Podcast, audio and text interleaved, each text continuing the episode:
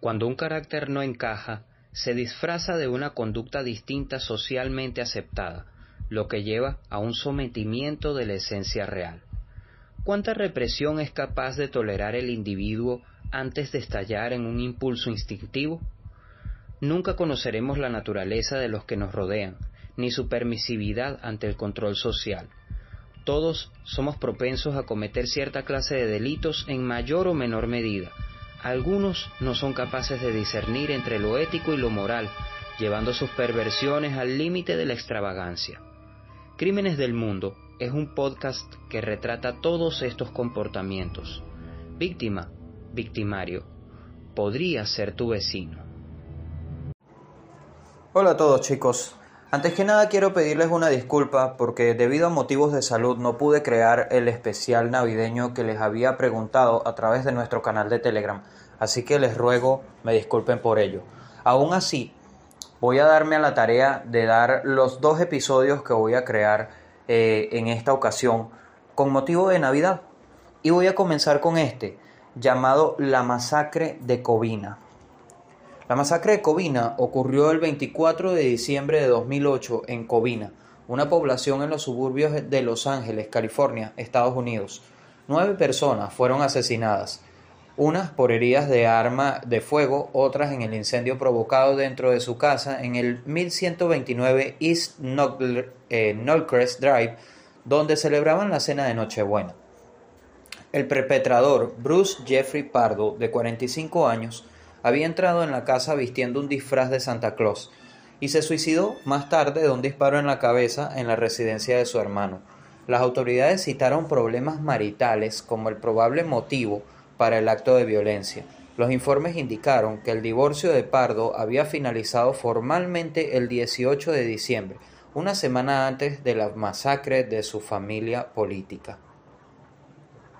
Pardo, nacido en el Valle de San Fernando, se había licenciado del John H. Francis Polytechnic High School en Sun Valley, Los Ángeles y la California State University Northridge. Trabajó en el laboratorio de propulsión a chorro en la cañada de Frintrich. Conoció a Silvia Orza, posteriormente Silvia Pardo, en 2004.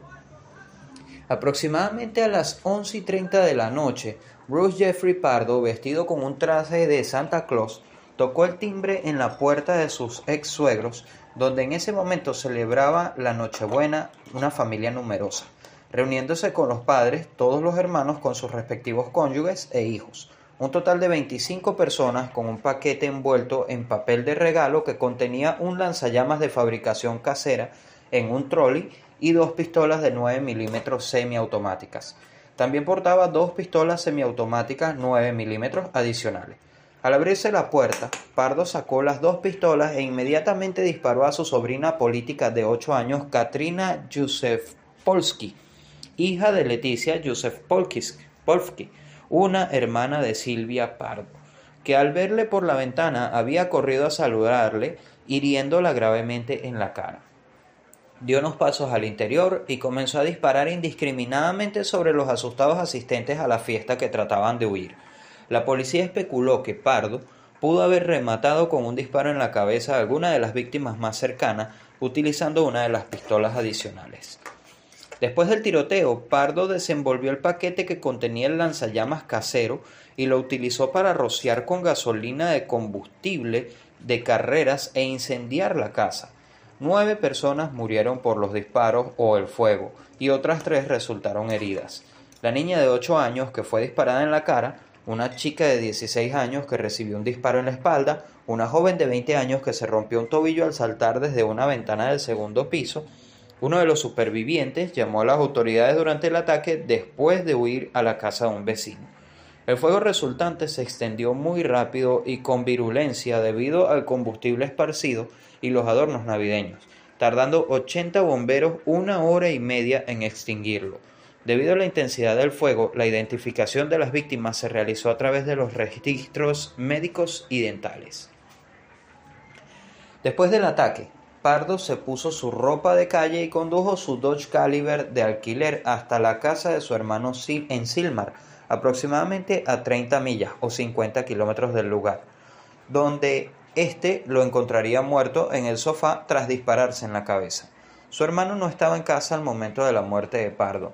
Inicialmente se creyó que Pardo pretendía huir a Canadá en avión porque había comprado un billete de vuelo de la aerolínea Air Canada. Sin embargo, posteriormente se descubrió que el itinerario de vuelo con Northwest Airlines era de Los Ángeles a, Moline, Illinois, con una escala en Minnesota. Pardo había llamado días antes a un amigo del instituto para comentarle que planeaba visitarle, pero los detectives no estaban seguros de si realmente pretendía realizar esa visita o si el vuelo era un engaño para los investigadores. Había visitado a ese amigo antes, en octubre de 2008, para asistir a su cumpleaños. Otros informes declararon que el traje de Santa Claus se había derretido parcialmente durante el ataque con el lanzallamas y se le había adherido a la piel sin poder sacárselo. Al parecer con esas gravísimas quemaduras de tercer grado en ambos brazos, Pardo decidió ir contra el plan inicial de simplemente huir. La policía encontró 17 mil dólares en efectivo atados a sus piernas. Su coche de alquiler, aparcado a una cuadra de la casa de su hermano, había sido manipulado con los restos de su traje de Santa Claus y pólvora que luego hará detonar al vehículo. También se recuperaron de la escena cuatro rondas de 13 cartuchos de gran calibre vacíos y al menos 200 cartuchos. Considerando que dentro del coche podía haber una posible amenaza, un, er-, un, equipo de artificieros activó el dispositivo incendiario quemando y destruyendo el vehículo. En la casa de Pardo en Montrose la policía encontró cinco cajas vacías de armas semiautomáticas, una escopeta Benelli M2 táctica y un bidón de gasolina de alto octanaje. También, fue, también lo que fue descrito como una bomba de fabricación casera. Al menos tres de las víctimas murieron por heridas de bala, mientras otras cuatro murieron por heridas de bala y el fuego. Las otras dos muertes fueron a causa solo del fuego. Trece menores quedaron huérfanos después de la masacre y otros dos perdieron a su progenitora. Las, víctimas fueron las siguientes. Silvia Ortega Orza Pardo, de, de 43 años, Alicia Sotomayor Ortega, de 70 años, Joseph Ortega, de 80 años, Charles Ortega, de 49 años, Cherry Lynn Ortega, de 45 años, Jane, James Ortega, de 51 años, Teresa Ortega, de 52 años, Alicia Ortega Ortiz, de 46 años, y Michael Andrés, André Ortiz, de 17 años. Según el motivo, la policía informó que lo más probable era que estaba relacionado con problemas maritales. Los Pardo habían firmado el divorcio la semana anterior. Bruce Pardo no tenía antecedentes penales y ninguna historia de violencia. De hecho, había sido despedido de su trabajo como ingeniero eléctrico en el ITT Electronic Systems Radar Systems en, julio. Se especula que el divorcio pudo haber sido causado por Pardo ocultar la paternidad de un niño nacido en una relación anterior. En 2001, Pardo vivía con su entonces novia y el hijo fruto de su relación de 13 meses cuando el niño resultó con daños cerebrales al caer en un descuido a la piscina mientras su novia lo dejaba con él. Su relación con Silvia fue la más estable de su vida y la pareja se casó en enero de 2006, pero pronto se separaron después del matrimonio, cuando el señor Pardo rechazó abrir una cuenta conjunta con la señora Pardo. También esperaba que la mujer cuidara de los tres hijos que ella tenía de un matrimonio anterior con sus propias finanzas. En junio de 2008, el Tribunal de Divorcios había ordenado a Bruce Pardo pagar 1.785 dólares mensuales como manutención. Por entonces compró la primera pistola. Durante el proceso de divorcio, Bruce confió a un amigo que su mujer le estaba llevando a la ruina en julio, Pardo fue despedido por facturar horas de trabajo falsas y el tribunal suspendió los pagos de manutención debido a dificultades laborales. En agosto compró la segunda pistola. En noviembre ya había adquirido el disfraz y el bidón de gasolina de alto octanaje. Pardo debía pagarle a Silvia diez mil dólares como parte del acuerdo de divorcio, según documentos del tribunal. Silvia se quedó con el anillo de compromiso y el perro de la familia. En una declaración judicial, Pardo se quejó de que Silvia vivía con sus padres, no pagando alquiler, y había gastado generosamente en un coche de lujo, viajes de lujo a Las Vegas, comidas en caros restaurantes, masajes y clases de golf. Polly Styrene, la cantante principal de X-Ray Specs, eh, grabó una canción en 2010 titulada Black Christmas que contiene referencias a la masacre.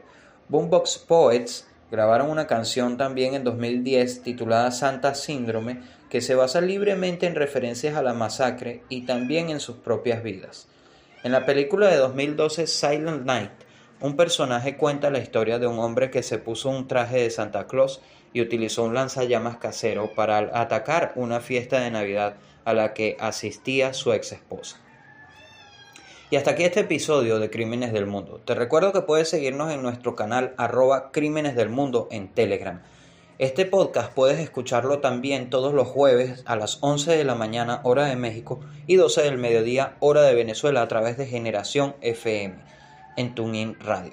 Si tienes un podcast o quieres crear uno, te invitamos a unirte a las redes sociales de Generación Podcast, donde entre todos te vamos a ayudar a crecer.